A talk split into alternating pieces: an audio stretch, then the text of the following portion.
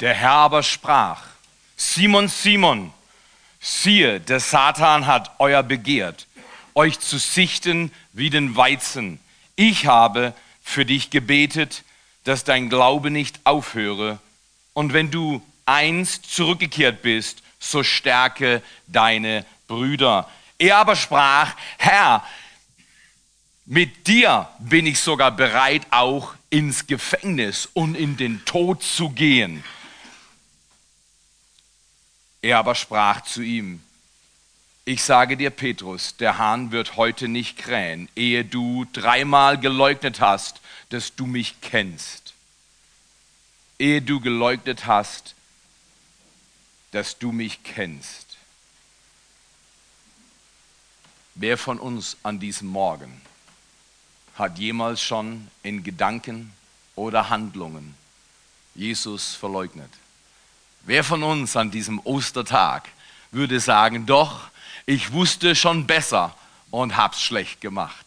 Ich wusste richtig und hab falsch getan. Wer von uns würde heute Morgen sagen, Ostern ist ein schwieriges Fest, weil die Verheißung, er ist auferstanden, für unseren Verstand sehr schwer greifbar ist. Wer würde von uns heute Morgen sagen, mit Petrus können wir uns gut identifizieren. Oh, wir würden nicht fluchen und mit Schwören uns von Christus distanzieren. Das wollen wir eher nicht. Aber wisst ihr, was wir alle tun? Wir sagen dies und tun jenes, richtig oder falsch.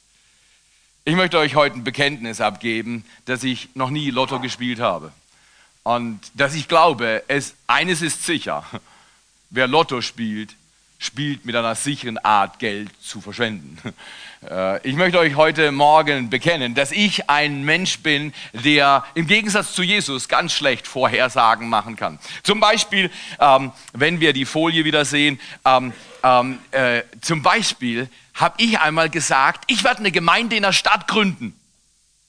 Weißt du, wo Gott mich hingeschickt hat? Aufs Dorf.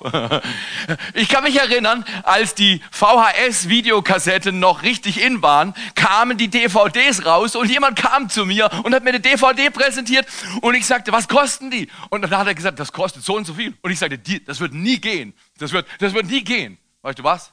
Heute ist DVD outdated.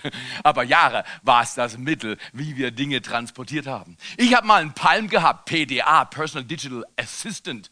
Und jemand kam zu mir, er heißt Martin, und er sagt, Theo, Palm ist out, du musst ihn loslassen, das Zeug ist veraltet. Hier ist ein iPhone. Ich sage, Martin, ich brauche kein iPhone. iPhone ist zu teuer, wird nie klappen. Heute habe ich ein iPhone. Ich kann mich erinnern, letztes Jahr, als es hart war mit Frei